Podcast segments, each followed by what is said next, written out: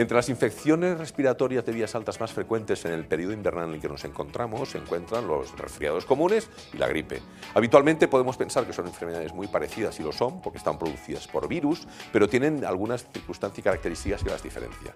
Ambas están producidas por virus y su sintomatología es muy común. Quizás la diferencia fundamental es que es más abrupta, más intempestiva, más rápida en la gripe y en los resfriados comunes es más pausada. Todos cursen con tos, con rinorrea, con moco, con quebranto, fiebre, dolores musculares más intensos probablemente en la gripe y las principales características para tratarlas es tomar algunos medicamentos que nuestros médicos recomendarán, pero las medidas higiénico-preventivas son fundamentales. El tratamiento y prevención es muy parecido, el reposo en cama si uno se encuentra mal, los antitérmicos si uno tiene fiebre, siempre bajo estricto control médico, una alimentación sana, hacer ejercicio físico y una estricta higiene de las manos y de las fosas nasales. Esto quizás es una circunstancia que parece parecer sorprendente, pero hemos demostrado que con un lavado frecuente de las manos y una higiene exquisita de nuestras fosas nasales podemos mejorar mucho los síntomas y tener una buena prevención para evitar estas infecciones respiratorias tan propias de la etapa invernal en la que nos encontramos.